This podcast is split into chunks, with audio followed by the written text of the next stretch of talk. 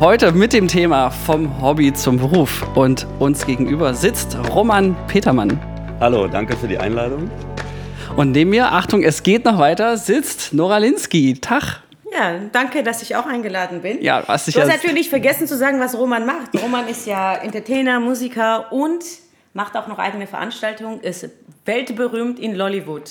Wir nennen Leipzig ja Lollywood. Ja, Lollywood, okay. Gut, damit, das, das ist jetzt nicht ganz so übertrieben, okay. Wann hast du angefangen überhaupt? Also angefangen hat das Ganze mit acht Jahren bei mir. Ähm, da habe ich mehr oder weniger mit Klavierunterricht begonnen. Beziehungsweise äh, war schon ein Jahr vorher mal zu äh, so einer musikalischen Früherziehungsgeschichte beziehungsweise Talententdeckungsgeschichte in der äh, Musikschule und äh, ja, da wurde mir sozusagen Talent bestätigt und meine Mama wollte eigentlich, dass ich Geige lerne, aber ich habe dann als Kind irgendwie die Liebe am Klavier entdeckt und gesagt, Mama, wenn dann Klavier. Und ja, das, damit hat alles begonnen, mehr oder weniger. Das habe ich dann seit dem achten Lebensjahr gemacht. Ähm, und der Gesang kam eigentlich erst später hinzu, so gegen mit 15, 16. Das begann dann auch schon mit Elvis, äh, der mich ja bis heute sozusagen begleitet, auch beruflich. Und äh, ja, dann kam eben nach dem Abitur dann auch das Studium noch hinzu. Äh, Habe ich alles hier auch in Leipzig absolviert und ähm, ja, bin jetzt seit elf Jahren dabei, hauptberuflich. Nice, aber das können ja tatsächlich die wenigsten von sich behaupten, denn wie viele Leute wollen Musiker, Sänger, Entertainer werden und packen es nicht? Ähm, wie war das für dich oder ist es, ist es für dich heute selbstverständlich? Äh, ja, tatsächlich, manchmal vergisst es man, äh, vergisst man das, dass es im Grunde nicht selbstverständlich ist. Für mich ist es natürlich schon eine Selbstverständlichkeit, weil ich es äh, ja, nicht anders kenne. Äh, aber es gibt immer wieder Momente, äh, wo ich daran erinnert werde und natürlich auch dankbar dafür bin, äh, dass ich den Beruf so ausüben kann oder das Hobby halt zum Beruf gemacht habe. Ähm, aber es war natürlich auch für mich ein langer Weg. Also es ist nicht so, dass es jetzt einfach ja äh, einfach ein Geschenk war. Es ist natürlich ein Geschenk, aber es war schon viel Arbeit dahinter. Fing natürlich mit dem Klavierunterricht an. Äh, da, wo andere Kinder im Hof Fußball gespielt haben, saß ich eben dann doch stundenlang auch teilweise bei schönem Wetter eben am Klavier.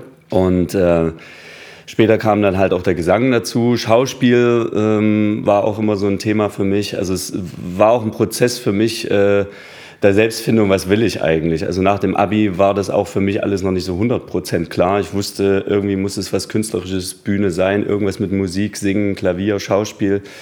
Äh, habe mich da auch noch ein bisschen ausprobiert. Äh, tatsächlich, äh, so bin ich ja auch mehr oder weniger in aller Freundschaft damals gekommen äh, habe ich da erstmal ein Praktikum gemacht, mir vorgestellt, vielleicht auch Richtung Filmproduktion zu gehen. Das ist mein Stichwort, ja. Ja, weil ähm, natürlich hatte man so im Hinterkopf äh, als Künstler, das ist ja doch etwas vage und natürlich, äh, meine Eltern haben mich sehr unterstützt, aber trotzdem gab es natürlich auch von meinem Vater, ich hatte auch ein ganz gutes Abitur hingelegt, natürlich immer die Frage, Mensch, Sohnemann, willst du nicht doch irgendwas machen, was ein bisschen mehr Sicherheit hat und das mit der Musik nebenbei? Deswegen habe ich mir das auch mal angeschaut äh, und mir gedacht, okay, wenn, dann kann ich ich mir halt vorstellen, irgendwie vielleicht in der Filmindustrie so als Filmproduzent oder so zu arbeiten und zu schauen, ob das was für mich ist. Ähm, aber im Grunde war auch dieses Praktikum, da bin ich äh, sehr dankbar dafür, dass ich das machen durfte, eigentlich äh, für mich das Schlüsselerlebnis, nee, wenn, dann willst du vor der Kamera agieren. Also ich habe mich eigentlich weniger für das ganze Technische interessiert, äh, sondern eigentlich schnell mit den Schauspielern Freundschaften geschlossen und mit denen die Texte gelernt und merkte also irgendwie, äh, muss ich dahin. Und es war dann letzten Endes auch eine Weihnachtsfeier bei aller Freundschaft, äh, die dann eigentlich auch nochmal meine Talente zutage förderte. Da stand halt ein Klavier in der Ecke und dann sagte halt die eine Schauspielerin, die Andrea Katalöwig, Mensch Roman, du kannst ja irgendwie Klavier spielen, hast du da erzählt, mach doch mal was. Ne? Und dann habe ich mir ab dem Punkt den ganzen Laden unterhalten, war da mit dem Produzenten und allen per Du ab dem Moment und merkte, okay, die Musik äh, äh, ist eigentlich dein Leben, das ist das, was du machen musst. Und ähm, ja, dann war es tatsächlich mein Klavierlehrer, der mich dann auf die Idee gebracht hat und gesagt hat, na mein Gott, warum studierst du denn nicht Musical? Da hast du doch alles. Da kannst du singen, tanzen, Schauspiel äh, äh und Sprecherziehung und alles, was dazugehört, lernen. Und da war meine erste Reaktion, ey, da gehört der Tanzen dazu, das kann ich ja gar nicht. Ne? Und da habe ich gesagt, na gut, äh, man kann ja auch mal noch was lernen. Ne? Das ist witzig, oder? Weil ihr euch doch beim Tanzen kennengelernt habt, oder? Ja, ja also dann Aber Salsa tanzen, beim Salsa, ne? das habe ich tatsächlich damals noch nicht getanzt. Äh, Im Studium war natürlich Ballett und Jazzdance und äh, Tapdance äh, an der Tagesordnung. Hast du gerade Lapdance gesagt? Nee, Tap, Tap Das wäre so mein Bereich. Ja? Tap Dance, genau. ähm, habe mich dann letzten Endes für äh, Musical, aber auch für Jazz-Pop-Gesang äh, beworben und vorbereitet und äh, ja, äh, bin dann also beim Musical durchmarschiert und äh, muss auch sagen, im Nachhinein, das war auch das Richtige für mich, weil äh, ich hatte dann eben auch die Breite der Ausbildung. Und wenn ich sehe, was ich jetzt heutzutage alles so mache, also bin ja auch als Alleinunterhalter unterwegs, wo ich ja mehr oder weniger auch irgendwie so gefühlt immer alles mache, äh, ist es eigentlich genau das, was es bei mir ausmacht, dass ich mich nicht auf eine Sache spezialisiert habe, sondern eben äh, so ein bisschen ja, multifunktional als Unterhalter, Entertainer, Veranstalter unterwegs bin und das eigentlich gerade meine Stärke ist. Als marketingstechnisch hast du dich quasi auf die Vielfalt spezialisiert. Ja, wenn man so will, äh, schon, ja. Ist auch eine Also, Spezialisierung letzten Endes, es- es- alles zu machen. Es war auch tatsächlich der Weg sozusagen des Künstlers, sich auch zu finden. Also zu sagen, was ist jetzt wirklich meins, wo ist meine Liebe, dass ich Musik liebe, dass ich Klavierspielen liebe, singen, das wusste ich alles schon, aber irgendwie merkte ich auch immer, wenn ich da mit Spezialisten zusammen war, also ich komme ja auch von der Klassik, also ich spiele auch sehr gerne klassisch Klavier, aber ich merkte eben nur klassischer Pianist, das bin ich nicht, also weder vom Typ. Und äh, ja, ich liebe einfach zu viel auch andere Sachen, also ich habe letzten Endes als Jugendlicher, muss man sich vorstellen, klassische Klavierwettbewerbe gespielt und Rachmaninoff, Chopin alles gespielt und bin in die Disco gerannt und habe so Hardcore, äh, Techno, Trance und Black Music abgetanzt und habe das auch gut gefunden. Und äh, merkte Er da so auch schon... Ja, ja, also das, das war schon, äh, da konnte ich mich auch nicht immer so identifizieren. Also ich war da immer so ein Tausendsasser und das hat dann schon, äh, als es dann darum ging, den beruflichen Weg zu finden, auch erstmal eine Weile gebraucht zu erkennen, weil auch im Studium merkte ich, okay, es gibt da und dort Spezialisten und irgendwie machst du so viel und äh, auch Elvis war natürlich schon ein wichtiger Part in meinem Leben, aber ich habe mich auch nicht nur als Elvis-Imitator gesehen, ja, auch wenn das natürlich dann immer so ein Steckenpferd war und so ein Stempel, den man aufgekriegt hat. Ähm, bis ich dann irgendwann natürlich auch reflektiert von außen und eben auch selbst erkannt habe, hey, deine Stärke ist eigentlich äh, genau diese Vielfalt, so alles zusammen. Und äh, dadurch bin ich eben auch erstmal wirklich in die Alleinunterhalter-Schiene gekommen, was ich auch bis heute mache. Also man kann mich für Hochzeiten, Geburtstagsfeiern, Firmenfeiern buchen und ich kann die quasi komplett umrahmen als Moderator, DJ, Sänger, Pianist und eben auch Elvis-Imitator. Ne? Das, was Nur der Lapdance fehlt, sorry. da kann, dafür kann er mich Tapdance. anrufen. Tapdance, genau. Und Salsa inzwischen Jetzt auch. klingt das alles so sehr erfolgreich, ja? Also mit, mit äh, zwischen Stationen und kleinen Umwegen. Und hattest du auch mal so richtige Misserfolge? Also ich ähm, muss sagen, dass ich insgesamt auf dem Weg, äh, weil ich ja auch schon von meinen Eltern doch sehr unterstützt worden bin, nicht von einem riesen Misserfolg sprechen kann. Das ist bei mir, glaube ich, eher ein spezielleres Päckchen. Äh, ich habe halt gesundheitlich, sage ich mal, seit vielen Jahren zu kämpfen und äh, daher weiß ich schon, äh, was äh, Zähne zusammenbeißen bedeutet, auch in meinem Job. Aber letzten Endes ist es trotzdem so, dass ich, ähm, ja, ich hatte den Prozess einfach auch durch, dass man einfach gesagt hat, okay, was mache ich jetzt in meinem Leben? Mache ich jetzt wirklich den Hobby zum Beruf? Und äh, natürlich auch die Unsicherheit von außen. Äh, ja, äh, musst ja auch langfristig denken und äh, kannst du damit eben deinen Lebensunterhalt verdienen. Äh, die gab es natürlich bei mir genauso, diese Unsicherheit. Und ähm, ja, letzten Endes äh, habe ich mir natürlich auch vorher schon Gedanken gemacht, ein realistisches Bild zu haben. Kann ich auch letzten Endes davon leben? Was sind meine Skills? Was ist wie gefragt? Und äh, das sollte man sich, glaube ich, egal was man künstlerisch macht, äh, schon auch vorher genau angucken. Ne? Also aus, aus der Dienstleistung quasi ein Produkt entwickeln. Das hast du, glaube ich, sehr schön gemacht. Auf deiner Homepage ähm, ist es mir aufgefallen, dass du aus deinen Talenten tatsächlich ein greifbares, in Anführungsstrichen greifbar, ist ja natürlich, kannst du nicht äh, effektiv greifen, aber dass du so Packages anbietest, dass du wirklich eine, eine Dienstleistung zu, zu einem Produkt gemacht hast. Das höre ich so ein bisschen raus. Würdest du das auch anderen empfehlen? Ja, also ähm, ich sag mal, bei mir war vielleicht auch das Glück, dass ich sowieso, ich war in Mathematik auch sehr gut und äh, also ich konnte schon immer gut rechnen, habe das auch gerne gemacht und äh, gut, ja. äh, keine Ahnung, habe auch in, äh, mit Computerspielen gerne Wirtschaftssimulationen gespielt. Also so Zahlen, Geschäfte machen, das ist auch so ein Teil. Also irgendwie ist auch, ich glaube, wenn ich keine Musik machen würde, würde ich tatsächlich irgendwie im Vertrieb arbeiten. Und würde vielleicht auch irgendwie Dinge, Produkte verkaufen. Wobei da wäre auch mein Anspruch, es muss was sein, wo ich dahinter stehe. Ne? Also Aber das ist ja eine spannende Kombination, weil mhm. ich würde sagen, 90 Prozent der Musiker, die ich kenne und oder generell alles, was so im künstlerischen Bereich ist, da ist tatsächlich die größte, das größte Potenzial, ich will es mal positiv formulieren, ist genau der Vertrieb, Zahlen und das drumherum. Und das scheint mir bei dir tatsächlich anders gelagert zu sein, was dafür spricht, dass du davon leben kannst. Das ist, würde ich jetzt auch sagen, äh, das Geheimnis meines Erfolgs äh, definitiv mit, äh, weil mir ist durchaus bewusst, dass es so viele Kollegen gibt, die so viel auf der Kiste haben, wo ich selber manchmal traurig bin und sage, mein Gott, der kann so gut Klavier spielen oder der kann so gut Schlagzeug spielen oder singen und trotzdem kann er kaum seine Miete bezahlen. Weil, muss man sagen, da Kollegen auch oft dabei sind, die eben so spezialisiert sind und leider manchmal vielleicht auch von außen, da sehe ich auch in der Hochschule, aber das entwickelt sich gerade, habe ich jetzt mehr oder weniger mitbekommen, ähm, man auch ja, in den Schulen nicht in so einer realen Welt letzten Endes ist. Ne? Dann wird man, kriegt man Noten, wird gelobt von den Professoren und hält sich für den Überflieger und denkt, jetzt wartet die Welt da draußen auf mich und kommt da raus und da ist auf einmal die Realität. Und da geht es letztendlich schon darum, dass man sagt, okay, du musst eben auch davon leben können und du musst eben auch dein Publikum haben. Weil die wenigsten gehen ja raus aus dem Studium und haben sofort irgendwie äh, ein äh, Angestelltenverhältnis. Ne? Und äh, viele werden eben freiberuflich, also sprich selbstständig und da gehört das auch meiner Meinung dazu, dass man den Part, diesen kaufmännischen, tatsächlich auch irgendwo mit pflegt und ausbildet. Also zumindest solange man nicht das Glück hat, äh, von Anfang an ein Management zu haben, das sich darum kümmert. Aber das haben halt die wenigsten.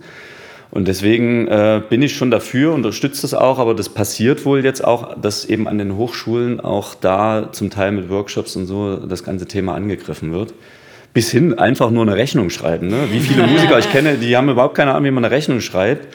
Und das, obwohl sie mehr oder weniger nach dem Studium erstmal gleich mehr oder weniger selbstständig sind. Und das eigentlich können Jetzt müssten. höre ich schon den mhm. ersten Tipp raus, was die Leute sich mitnehmen können. Also tatsächlich als Unternehmer sich mit dem Thema auseinandersetzen, dass Kunst, was man betreibt, ja ein, ein Produkt draus wird, das man verkaufen kann. Was sind denn noch weitere Tipps, was du wirklich der jüngeren Generation, den Anfängern so ans Herz Also dem Anfänger würde ich grundsätzlich erstmal, so bin ich auch rangehen, rangehen und er muss sich erstmal die Frage stellen, okay, ist es wirklich meine absolute Leidenschaft? Ist es das Einzige, was ich machen will? Ähm, das ist erstmal sowieso das Allerwichtigste. Wobei ich denke, das ist bei den meisten, die ja künstlerischen Weg gehen, schon der Fall, dass sie das lieben.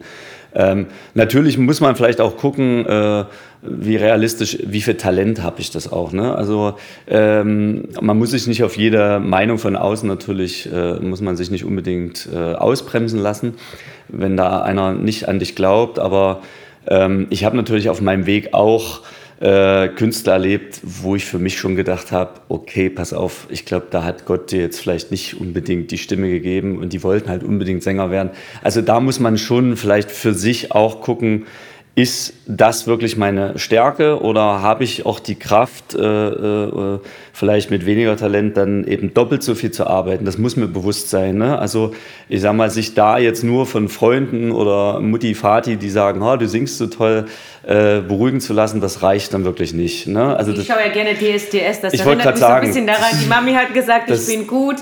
Äh, es erfordert einfach viel mehr Arbeit, wenn man nicht so talentiert ist oder auch mit Talent erfordert es Ganz genau. Arbeit, und es ist eben so, es erfordert schon mit Talent sehr, sehr viel Arbeit und Disziplin. Und wenn man vielleicht an mancher Stelle weniger hat, noch umso mehr. Es gibt aber auch Beispiele, ähm, die ich auch auf meinem Weg parallel erlebt habe, die tatsächlich auch mit weniger Talent trotzdem ihren Weg gegangen sind und auch heute erfolgreich sind und äh, andere, die mehr Talent hatten, eben nicht. Aber das ist dann tatsächlich, dass eben man auch sagen muss, Talent ist nicht alles, sondern eben auch äh, die Arbeit und letzten Endes eben den Weitblick insgesamt eben auch unternehmerisch zu haben.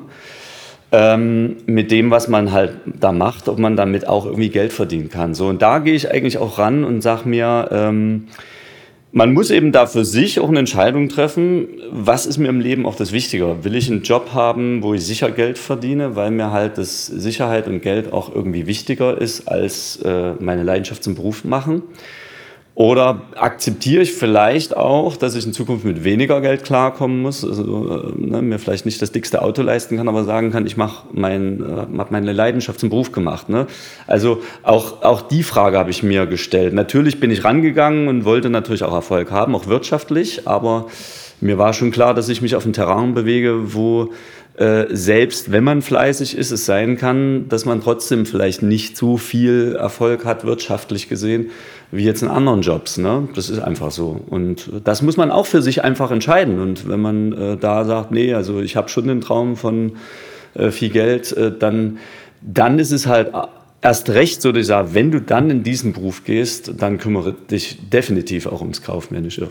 Ähm, was ist deiner Meinung nach, wie viel spielt so Glück die Rolle beim Erfolg, bei, besonders bei künstlerischer Tätigkeit?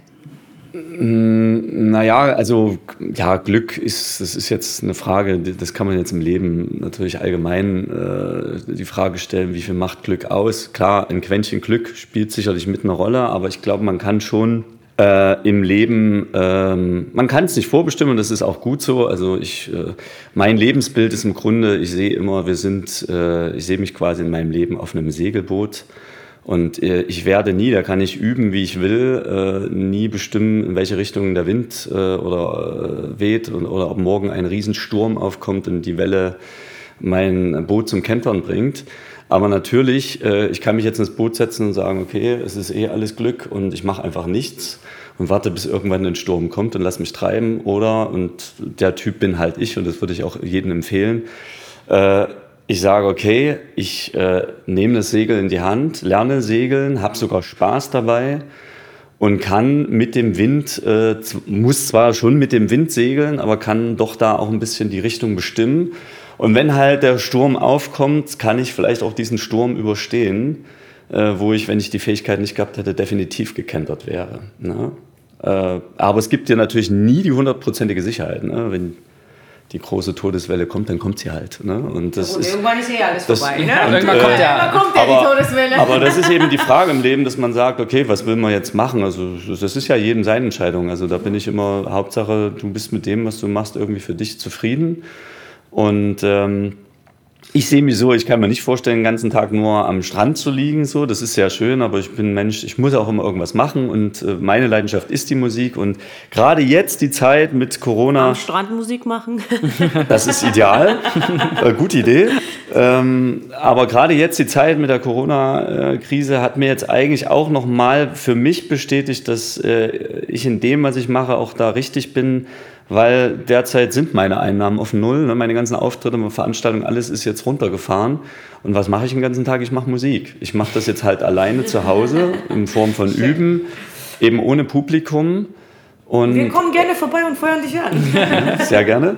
Ähm, aber auch da merke ich, ich habe da totale Freude. Also, und äh, das hilft mir letzten Endes jetzt auch über die Zeit, äh, tut meiner Seele gut natürlich hoffe ich und freue mich auf die Zeit, dass ich auch mal wieder mit Publikum arbeiten kann und vielleicht eben auch mal wieder meinen Lebensunterhalt damit verdienen kann.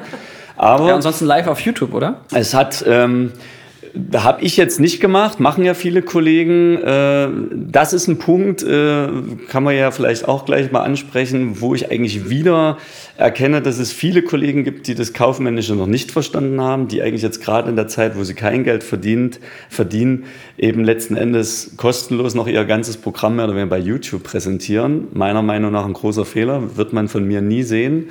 Ähm, da finde ich dann eher wieder die Kollegen, äh, schlauer, die sagen, okay, ähm, ich mache entweder mal kurze Clips, ne, ein paar Demos, mal einen Song anspielen, einfach mal sagen, hallo, da bin ich noch. Äh, und eben Lust auf mehr bereiten, dass die Leute sagen, okay, äh, den will ich auf jeden Fall wieder live erleben, wenn ich, äh, wenn es halt wieder geht. Oder eben ein Modell, dass man sagt, okay, man macht Konzerte, was ja manche auch machen, wo man halt ganz normal wie ein Ticket kaufen muss, damit man überhaupt den Online-Zugang da bekommt.